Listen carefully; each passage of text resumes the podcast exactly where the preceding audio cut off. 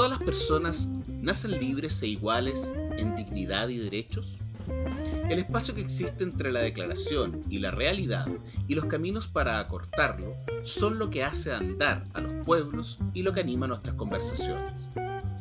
Soy Jimena Jara. Y yo soy Francisco Aedo, y esto es Entre, Iguales.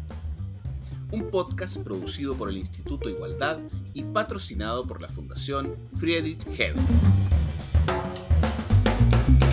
Bienvenidos y bienvenidas a una nueva edición de Entre Iguales. En las últimas semanas hemos estado hablando mucho sobre las polémicas que se han generado en torno a la Convención Constitucional. Eh, en torno a si la mesa ha sido interpelada por los quórum, cuál ha sido el tono de esa interpelación eh, y para qué hablar sobre lo que ha ocurrido con Rodrigo Rojas Bade. Todas estas, todas estas conversaciones eh, que tienden, por supuesto, a generar, a, llenar páginas de los diarios y a generar mucha conversación en las redes sociales, no son, sin embargo, el fondo de la conversación constituyente. y pensando justamente en eso, eh, pensamos en hacer un programa especial, un programa que se queda en casa, porque eh, tiene que ver con hablar eh, sobre cómo desde el Instituto Igualdad y también sobre cómo, a propósito del apoyo de la Fundación Ebert, estamos mirando el tema constituyente y es eh, importante que seamos capaces de defender este proceso constituyente en el trasfondo de su deliberación y más allá de toda polémica. Eh, y por supuesto no lo vamos a hacer nosotros solos, ¿cierto, Macho Edo? No, no, no, no, no nos da. el tema? O sea, ah, yo creo lo veo bien complejo porque finalmente, y, tomando en cuenta incluso algunos, un par de ejemplos que tú misma mencionaste, nos estamos quedando, yo creo, con la punta del iceberg de la, de la constituyente, que es en el fondo las críticas que se le han hecho a propósito de lo que pasó con el pelado Rojas Bade, con, con las discusiones que se han dado respecto al quórum, el pueblo originario, etcétera. Pero nos quedamos solamente con esas críticas que en general tienden a ser críticas o discusiones en torno a personas más que, o, mecanismos, más que temas de fondo, que todavía no se han empezado a tocar, por decirlo de alguna manera. A mí me da la sensación que el reglamento ha avanzado más rápido de lo que uno podría pensar. Pero a mí lo que me interesa es qué es lo que pasa con el proceso para tener una nueva constitución en Chile, más allá de lo que está ocurriendo y de lo que se está exacerbando desde el punto de vista de la crítica de ciertos sectores que les interesa criticar también el proceso. Quizás es importante entender que toda crítica es interesada, ¿no? Y que busca modelar la opinión pública y que busca de alguna manera deslegitimar un proceso constituyente que no tiene parangón, eh, cuyos contenidos aún no están decididos, pero una cosa eh, mm. profundamente eh, subversiva que tiene esta constitución es justamente que sus contenidos no están decididos y que va a ser la deliberación diversa, democrática, plural y con representaciones que nunca habíamos visto, las que van a definir el estatus de Chile en mm. muchos sentidos, ¿no? Eh, y eso, por supuesto, puede ser una preocupación para mucha gente que ve cómo es más fácil trivializar la conversación, descalificarla eh, en la esperanza de que este cambio no llegue a puerto. Y entonces, para hablar de eso eh, y, de, y, de, cómo se defiende un poco, tenemos esta conversación con Nicolás Facuse, que es abogado de la Universidad de Chile y director del Observatorio Constituyente del Instituto Igualdad. Bueno, y para conversar acerca de este que ha sido el gran tema quizás del último año, año y medio, y que probablemente va a ser el, gran tema en los próximos años también, estamos eh, conversando ahora con Nicolás eh, Facuse, con quien en primer lugar me gustaría eh, que nos explicaras, quizás más a modo incluso un poco general, de esta segunda edición de Herramientas Constituyentes. Eh, herramientas Constituyentes para elaborar una nueva constitución en democracia. Es el nombre que lleva este libro, que es una edición del Instituto Igualdad con apoyo de la Friedrich Heber, em, y que resulta una especie de, si uno lo ve desde afuera por lo menos, un muy buen manual para explicar de alguna manera eh, qué principios son importantes, eh, qué derechos son fundamentales, eh, qué conceptos e instituciones son importantes para tener en cuenta a la hora de conversar acerca de constitución y, acerca de una nueva constitución. ¿Nos puedes contar un poco, Nicolás, acerca de, este, de esta herramienta, de estas herramientas constituyentes? Vale, bueno, primero saludar a todas y todos quienes siguen los podcasts de igualdad. Eh, yo he escuchado varios muy interesantes y agradecer la invitación hoy. Bueno, este es un esfuerzo que, nace hace cuatro años, la primera edición, en el contexto del proceso constituyente de, que impulsó la, la expresidenta Michelle Bachelet. Eh, entonces, nosotros en realidad en el Instituto de Igualdad llevamos trabajando el tema del cambio constitucional hace unos 10 años eh, y en ese contexto hemos sacado distintos productos, propuestas, eh, documentos chicos con algunas reflexiones, análisis sobre la importancia del cambio constitucional. Pero cuando se, se inicia el proceso de la, de la, presidenta Bachelet, con Flavio, que, que, fue con quien hicimos este, este producto, Flavio Quesada, eh, dijimos, bueno, ¿cómo se puede aportar al proceso, considerando que Chile lleva más de 30 años sin educación cívica formal, digamos, obligatoria en los colegios? Eh, y por lo tanto vimos en, ese proceso, pero con mayor razón en este, la oportunidad de hacer una gran escuela cívica nacional, eh, necesaria para poder, para que la gente pudiera incidir y participar en los debates. Si ustedes se acuerdan, ese proceso que impulsó la presidenta Bachelet, uno cuando hacía su, su si es que ustedes tuvieron eh, su encuentro autoconvocado, eh, tenía distintas etapas el documento que uno tomaba una síntesis y la mandaba. Entonces, una parte era discutir los principios, otra era discutir las instituciones, otra era discutir los derechos. Eh, y nosotros lo hicimos el libro pensando en esa estructura. Si ustedes miran el libro, tanto la primera como la segunda edición, tiene justamente esa estructura, la estructura de los cabildos autoconvocados. Y de hecho, en ese momento nosotros lanzamos una aplicación para los smartphones. Entonces, la idea era que tú estabas ahí en tu encuentro autoconvocado y salía la discusión sobre, no sé, Chile va a ser una república, que además acaba de salir esa discusión hace tres Muy semanas. La discusión. Muy atingente. Entonces, como, como hay un déficit de educación cívica en Chile, la idea es que tú entrabas y consultabas y hay un concepto, una definición rápida, clara de eh, qué es una república, y eso te da un par de herramientas para poder entrar al debate. Esa era la lógica con la que se construyó la, primera edición y el espíritu de la segunda edición, a, lo cual le hemos ido agregando otras cosas, evidentemente. Pero eh, así surge el año 2016 las primeras herramientas constituyentes que venían en un maletín. el concepto era una caja de herramientas, como la de los maestros, pero para que todos y todas los ciudadanos pudieran participar en la elaboración de una nueva constitución. Yo te quería preguntar eh, a propósito de esa experiencia y de la caja de herramientas, ¿no? Eh, porque evidentemente en ese momento una de las grandes preguntas que había era quiénes iban a ser los constituyentes, si iba a ser una asamblea o si iba a ser el Congreso, eh, cómo iba a ocurrir, ¿no? Evidentemente esto hoy día se ha resuelto de buena manera porque son todos constituyentes electos democráticamente. sin embargo, si habláramos como de la deliberación de la ciudadanía, probablemente fue ese momento, el de los encuentros locales autoconvocados, el momento más deliberativo por parte de la ciudadanía, ¿no? Porque era el momento en que tú te sentabas a eh, dar de alguna manera una pauta eh, desde lo que tú entendías que tenía que ser mm. eh, la constitución y no hay un mecanismo claro respecto de cómo los constituyentes a su vez se van a nutrir de los insumos ciudadanos, ¿no? Hay algunos que van a ser, eh, o sea, evidentemente sabemos que hay, audiencias públicas eh, y eso está estatuido, pero eh, cada constituyente no tiene y esto es más a discrecionalidad, una forma de cómo va a recopilar lo que dicen sus representados. ¿no? y en ese sentido, eh, ¿Qué te parece a ti que debería ocurrir con esta experiencia? Porque, porque ahora estamos como mirando, después de esta experiencia deliberativa, los ciudadanos estamos mirando qué pasa eh, en la convención entre los constituyentes. Eh, y a lo mejor falta el link para tratar de ser también nosotros mismos un poco más constituyentes a partir de la deliberación.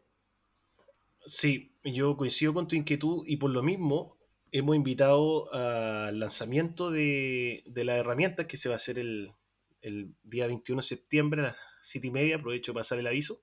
Eh, cuando empieza la primavera. Cuando empiece la primavera, cuando despunte la primavera, va a despuntar también el debate sobre los contenidos de la nueva constitución. Entonces, Qué poético, Nicolás, muy bien. Que esto sirva para eso. Estuve practicándolo toda la tarde, así que. Excelente. Qué, qué bueno que salió bien. esa, frase de cuando despunta la primavera me suena, me suena. no, se me acaba de ocurrir a mí, ¿eh? no sé. Ah, bueno, bueno. Eh, eh, entonces, bueno, para el lanzamiento invitamos constituyentes, no voy a dar ahora los nombres, pero va, a andar circulando el afiche, pero ya hemos conversado con ellos y vamos a invitar a constituyentes que participan en la comisión de participación, valga la redundancia. Justamente porque lo que más nos importa, ustedes saben, en la constituyente se está discutiendo el reglamento, hay distintas comisiones que están trabajando distintos aspectos sobre cómo va a funcionar las reglas del juego eh, que se van a utilizar para discutir y resolver los contenidos. Y una de esas comisiones es la comisión de participación y a nosotros nos interesa mucho, sobre todo, que este instrumento sirva para ese espacio. Y por eso hemos invitado a, los algunos y algunas constituyentes de la Comisión de Participación al Lanzamiento. Queremos conversar con ellos también, eh, porque es ahí donde se está dando el debate sobre los mecanismos de participación de la ciudadanía en la elaboración de la nueva Constitución. Y se han discutido distintos mecanismos eh, y, hay propuestas eh, muy interesantes desde antes sobre fórmulas de participación, desde las más eh, evidentes que, y, de demandas que uno podría señalar, como es la iniciativa popular constituyente o la enmienda constitucional popular de iniciativa popular, es decir, que la gente con una determinada cantidad de firmas o, con algún filtro que se determine pueda presentar enmiendas constitucionales y la puedan discutir los constituyentes como que la hubiese presentado un constituyente más. Pero también hay un montón de otros mecanismos intermedios que tienen que ver con el uso de los medios tecnológicos, eh, eh, hacer encuestas sobre temas, hacer propuestas sobre temas, hacer eh, feedback, retroalimentación de los contenidos con la gente a través de, de, espacios web, los cabildos, hay varios constituyentes que ya se han desplegado, nosotros insistimos mucho en la cuestión presupuestaria porque nos parecía importante que la convención fuera a las regiones, eso se está dando de alguna manera, los medios telemáticos te lo han permitido, ir a regiones, ir a las universidades, etcétera. O sea, tiene que ser, no hay mucho tiempo para hacer la constitución, pero hay que tener la mayor cantidad de mecanismos posible para poder eh, eh, hacer posible que la gente incida de verdad en el debate constituyente. Pero para que la gente pueda incidir de verdad, también necesita herramientas que le permitan eh, entender con la mayor comprensión posible qué son las cosas que se están discutiendo allá adentro, porque lo vamos a discutir todo. Yo creo que el ejemplo de hace dos o tres semanas en que se discutió si es que Chile iba a ser o no una república, que fue una, una discusión ficticia que inventaron los sectores conservadores que buscan desprestigiar la constituyente, pero, pero es interesante el ejercicio, porque vamos a discutir todo eso. ¿Por qué, ¿Por qué Chile tendría que ser una república? Hay razones, hay buenas razones. Eh, Así como por qué tiene que existir una Contraloría, porque el debate sobre el Banco Central. Cuando hicimos esta cosa, este, este texto con Flavio, y Flavio en un momento me dice, ya, mira, vamos a, describir el Banco Central también, porque es importante para que... Y yo le digo, pero Flavio, ¿quién se va a poner a discutir sobre el Banco Central en la... Efectivamente, pues estamos discutiendo sobre el... Y así, o sea, un montón de otros temas eh, que van a, van a surgir, van a, van a abrir todos los debates. Yo en este aspecto eh, recomiendo y destaco el, trabajo que ha hecho el profesor de la masa de la Universidad de los Lagos y, y Danae Miners eh, sobre mecanismos de participación en la constituyente. Ellos tienen mucho trabajo realizado sobre esto, ya han expuesto frente a los constituyentes y ahí hay mucho que recoger para ampliar la participación en este proceso.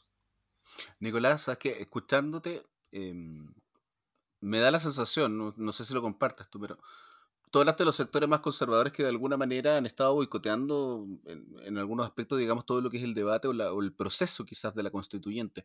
Y por otra parte, hemos estado hablando de participación en el último rato, sobre todo a, partir incluso del, mismo proceso que lideró la presidenta Bachelet, digamos, y cómo se ha ido dando este proceso de la Convención Constitucional, que ha sido, ha sido o trata de ser muy participativo.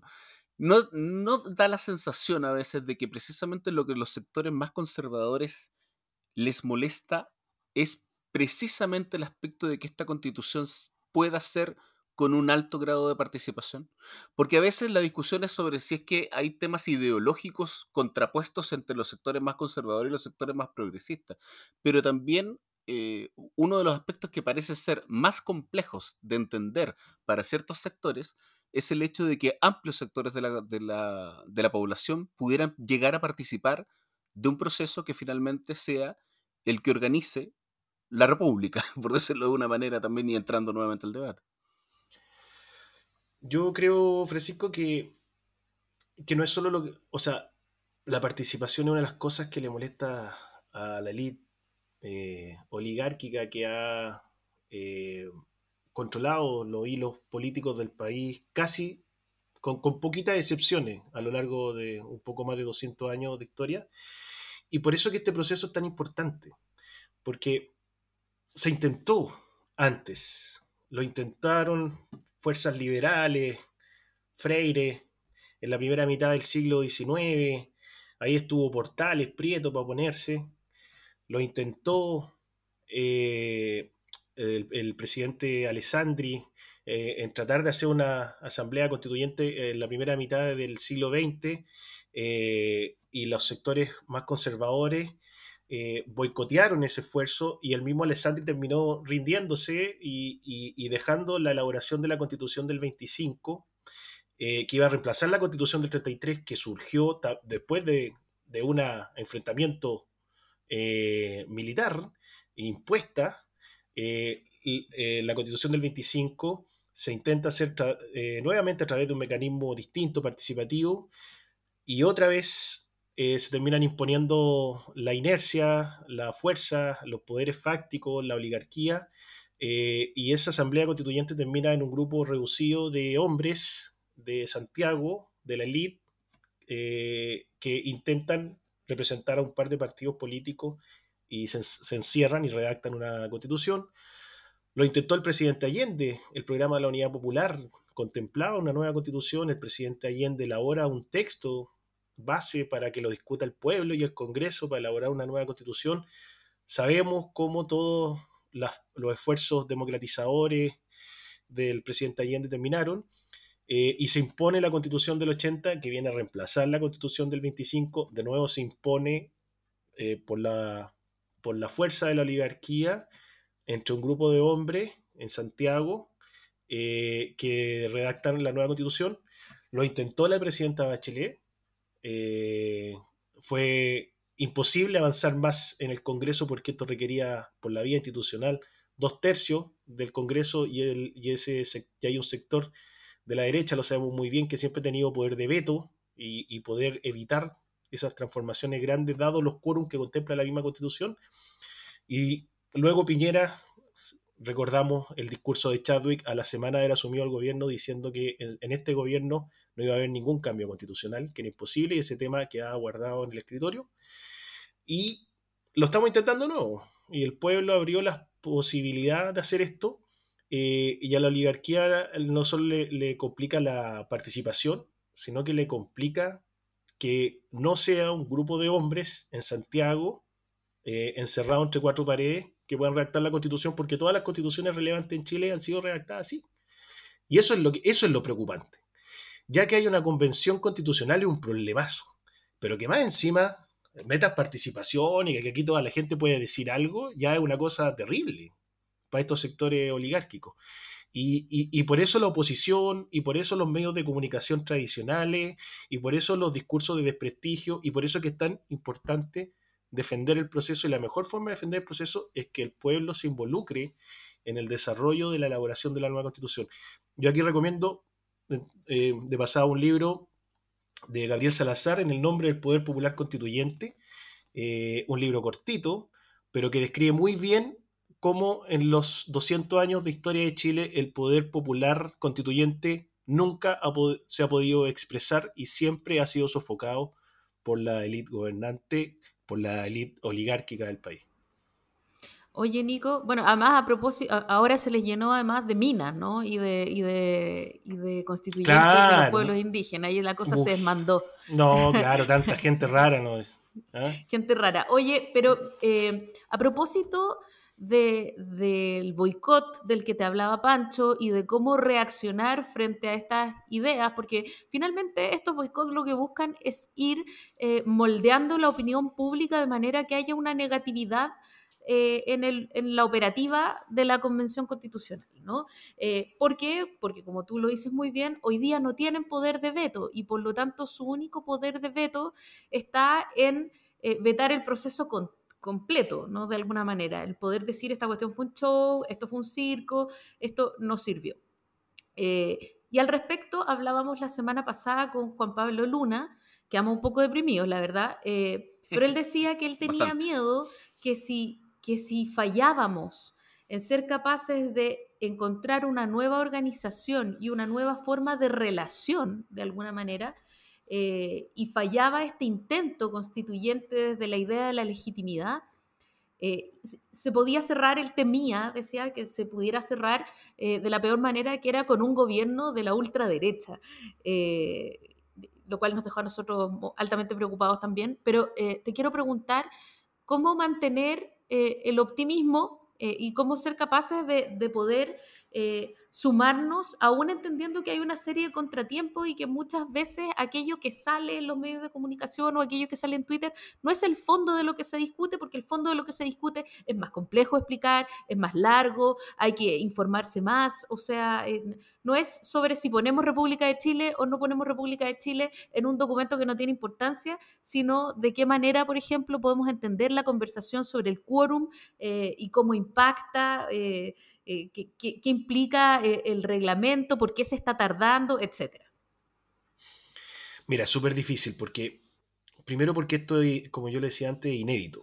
O sea, hemos tenido al menos cuatro o cinco esfuerzos constituyentes eh, en Chile, esfuerzos constituyentes democráticos, todos han fracasado y por primera vez pasamos a, la fase 2, digamos, que es estar en el proceso y que exista esta convención.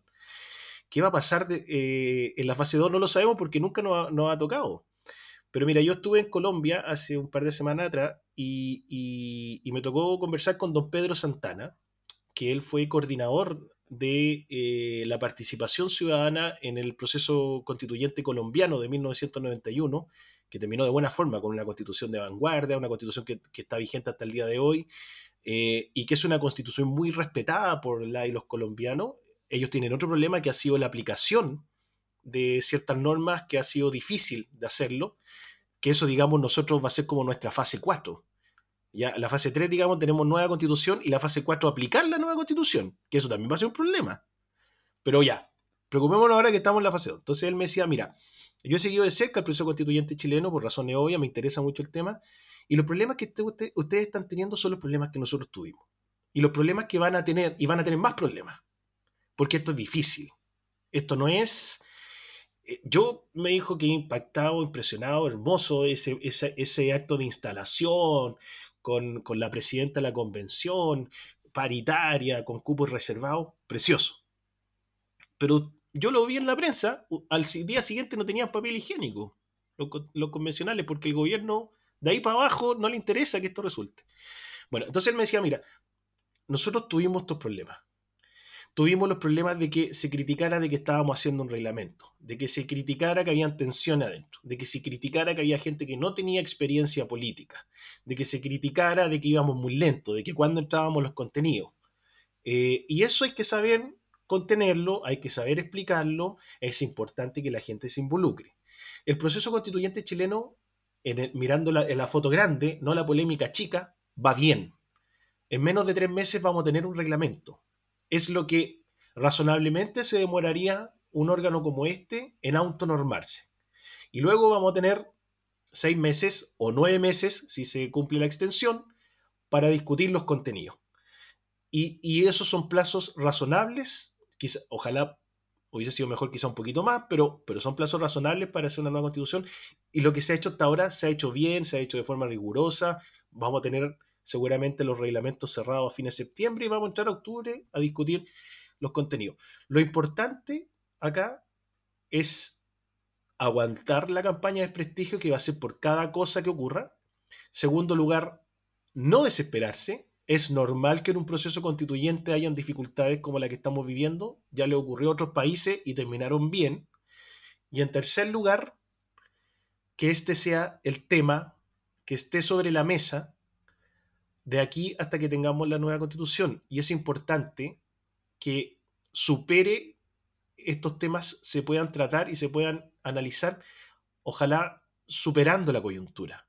El gran riesgo que tiene la convención es que la coyuntura se coma a la convención y eso no puede ocurrir. Vamos a tener elecciones presidenciales, parlamentarias y ahí se van a abrir un montón de cosas. La convención tiene que seguir por su carril. No importa quién gane. Para estos efectos, para, para los próximos cuatro años, para el país sí importa mucho quién gane. Pero para los próximos 40 años, que es para lo que está trabajando la convención, de tener un texto que dure 30, 40 años, tiene que seguir por su carril sin importar todos los sucesos que estén ocurriendo por el lado que son tentadores de, de contaminar el debate constituyente o que los constituyentes se puedan tentar a entrar a ese debate coyuntural sobre las presidenciales, sobre las parlamentarias. La convención tiene que seguir, tiene que mirar la coyuntura, pero su objetivo no es para los próximos cuatro años, sino que es para los próximos 40 años, y eso no se puede perder de vista en ningún momento. Claro, ahora lo que, lo que pasa es que por una parte, es, ese, ese entender de que, la, de, que la convención finalmente no debería estar ajena a los procesos coyunturales y que viene a ser un tema que tiene que ver con un proceso que es mucho más allá en el tiempo, que tiene que ver más con el Estado que con el gobierno, por decirlo de alguna manera, eh, debería ser de todos. Y, y, todos nos damos cuenta, digamos, a través de las campañas de prestigio que, que hemos mencionado acá mismo, por ejemplo, de que eso no está en la cabeza de todos. Eh, y de que los sectores, como, como decías tú hace un rato, más conservadores, ven con mucha peligrosidad este proceso. Eh, también tiene que ver con el hecho, creo yo, de que eh, esto surge, este paso a la fase 2, de alguna manera también surge desde la coyuntura. O sea, el estallido social es de alguna manera el detonante para que este proceso pueda avanzar y avanzar mucho más rápido o más de lo que ha avanzado en las anteriores ocasiones que se trató de avanzar. Ahora, en ese sentido, Nicolás, tratemos de ver un pelito de la fase 3 o de la 2 y media, por decirlo así. Efectivamente, el reglamento debería estar en los tres meses aproximadamente, lo cual coincido contigo, yo creo que va a ser bastante más rápido de lo que uno podía pensar. ¿Cuáles crees tú que van a ser los principales nudos? Eh, ¿qué, es lo que se ve después de ese, mes, el mes 4, digamos? ¿Cuáles son los principales nudos, los principales temas en los cuales habría que tener eh, cuidado, ojo, donde se van a dar las discusiones más intensas? Tú que, ustedes que han trabajado, digamos, el tema a través de la herramienta constituyente y como dices tú que el Instituto de Igualdad lleva 10 años viendo esto. Uf, fue una pregunta difícil porque, porque yo creo los que principales, Nicolás, porque si no nos va a hacer una clase. No, no, no, los principales. No, es que, es que yo creo que todos los temas se pueden transformar en nudos. Eh, depende cómo se, se, desarrollen los debates. O sea, se los digo, cuando nosotros empezamos a pensar, pensamos este producto con Flavio hace cinco años, em, claro, nosotros decíamos, ya en algún momento tendríamos que tener una asamblea constituyente, no sabemos cómo va, nunca nos imaginamos que iba a ser paritaria, con cupo reservado por los originarios y, y cómo está ocurriendo ahora, que es extraordinario. Eh, pero también nos imaginábamos eh, que habían temas que iban a ser claves y otros temas que no iban a ser relevantes, y hoy día yo no estoy tan seguro de eso. Por ejemplo, lo del Banco Central. Yo pensé que no iba a ser un tema. Es un tema, porque probablemente hay un sector importante eh, en, la convención que le interesa redefinir ese tipo de cosas. Pero, ¿qué es importante para el mundo? Mejor te lo respondo así, Francisco, para el mundo desde el socialismo democrático, que es de donde nosotros desarrollamos este trabajo, porque esto tiene una mirada, si ustedes ven el libro, eh, hay una visión de los últimos 50 años del socialismo democrático frente a, los temas más relevantes. Eh, si lo revisan, están las posiciones de Allende imagínense que Allende pensaba que en la constitución tenía que haber un principio de equidad de género, pensaba que tenía que haber cupo reservado, por ejemplo, para la isla de Pascua, eh, pensaban en la protección del medio ambiente, o sea, hay cosas de muy avanzadas. También hay una visión de la presidenta Bachelet, hay algunas visiones del Partido Socialista, etc. Entonces, bueno, primero la definición del Estado. El Estado, el Estado social y democrático de derecho, cuestión fundamental, yo creo que es la primera cosa por la que se van a jugar los constituyentes que pertenecen a este mundo. Terminar con el Estado subsidiario, avanzar a un, estado, a un, nuevo, modelo de Estado. Segundo lugar, la, forma de garantizar derechos sociales. ¿Y qué derechos sociales garantizar? Eh, y ahí hay una serie de derechos eh, como el derecho a la educación, el derecho a la salud, el derecho a una vivienda digna, que hoy día no está en la Constitución y que probablemente va a ser una bandera de lucha. Nosotros además sabemos que hay un déficit de vivienda muy grande en Chile y es un derecho que no tiene ninguna forma de ejercerse. Y el mecanismo de protección de estos derechos. Tercer lugar, la protección al medio ambiente. ¿Cómo se va a configurar la protección al medio ambiente en la Constitución? Estamos en medio de una emergencia climática. Los colombianos, por ejemplo, me decían, una de las cosas que no resolvimos bien fue la protección al medio ambiente porque hace 30 años no sabíamos que íbamos a estar en la emergencia climática que estamos ahora. Bueno, nosotros que vamos a redactar una constitución ahora, podemos hacernos cargo de esos problemas. El sistema de protección social completo, en cuarto lugar, pero particularmente las pensiones, indudablemente va a ser un temazo. Y yo creo que ahí van a haber grandes consensos, incluso con sectores de la derecha. Yo creo que aquí vamos a tener dos tercios para llegar a construir un sistema mixto que es el que ha propuesto distintos sectores políticos en el país. El agua, la protección del agua, la forma de protegerla, ustedes saben, en el Congreso se ha tratado de hacer reformas constitucionales para la protección del agua, para cambiar la forma de uso del agua, la prioridad del uso en el agua, la propiedad del agua, y no ha sido posible porque se requieren quórum que esta misma constitución establece y es imposible de lograr. La protección al. La formación y la regulación de la, de, la creación de empresas públicas, cómo el Estado puede generar un, puede tener un rol más activo en la economía. Eh, y hoy día eso está muy amarrado, se puede, pero está muy amarrado. Y yo creo que en la, en la Constitución debiera haber un mecanismo que flexibilice la posibilidad de que el Estado sea parte de, el, de la actividad económica. A mí me parece que esos son ejes fundamentales, pero también vamos a discutir, yo creo que se van a abrir discusiones sobre todas las instituciones. Se van a abrir discusión sobre el Poder Judicial, se va a abrir discusión sobre si el Congreso es unicameral, bicameral.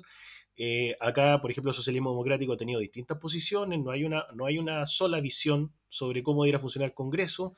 El Tribunal Constitucional, hay dos visiones, al menos desde la izquierda. Eh, algunos dicen que el Tribunal Constitucional se tiene que terminar, yo me inscribo entre, entre ellos. Otros dicen que hay que reformarlo, quitarle algunas atribuciones, pero que debe seguir existiendo de una manera distinta. El Tribunal Constitucional estoy seguro que va a concentrar una parte interesante del debate. Eh, en la forma de gobierno, presidencialismo, más, menos presidencialismo, más, más poder al Parlamento. El Parlamento en Chile no tiene iniciativa eh, de gasto presupuestario. Es una cuestión muy interesante. Hay otras constituciones en que sí, el Congreso va a poder ocupar, disponer de la billetera fiscal en la nueva constitución. En fin, o sea, yo creo que se pueden abrir una cantidad inmensa de temas. Los que mencioné al principio, cinco o seis ejes, me parece que son los más relevantes desde el, mundo del progresismo, del socialismo democrático. Oye, Nico, yo tendría que preguntarte la recomendación, pero no me aguanto esta pregunta que es un poco, es un poco trivial, pero igual quiero que nos divirtamos. Y entonces te quiero pedir tus tres ganadores en la constitución. O sea, si tuviera que soñar una constitución eh, y decir tres cosas que sí o sí debería tener esta constitución para que tú fueras completa y absolutamente feliz como abogado constitucionalista, ¿qué tres cosas serían? Tres son muy pocas. Ya, pero, pero haz un esfuerzo. Prioriza, prioriza. Eh, no, el rol del Estado, fundamental. Eh, el Estado social democrático de derecho consagrado en la Constitución creo que nos abre la posibilidad de hacer muchas, muchas cosas. Eh, una constitución con un nuevo modelo de desarrollo que tenga, que considere en su estructura y en su forma de, en la forma de la, en el desarrollo estratégico económico del país, la emergencia climática que estamos viviendo. Mm, esta constitución sería una farra que la escribiéramos el año 2021, 2022 y no nos hiciéramos cargo de este tema. Eh, y en tercer lugar, que es un tema que a mí siempre me ha interesado, que es la educación.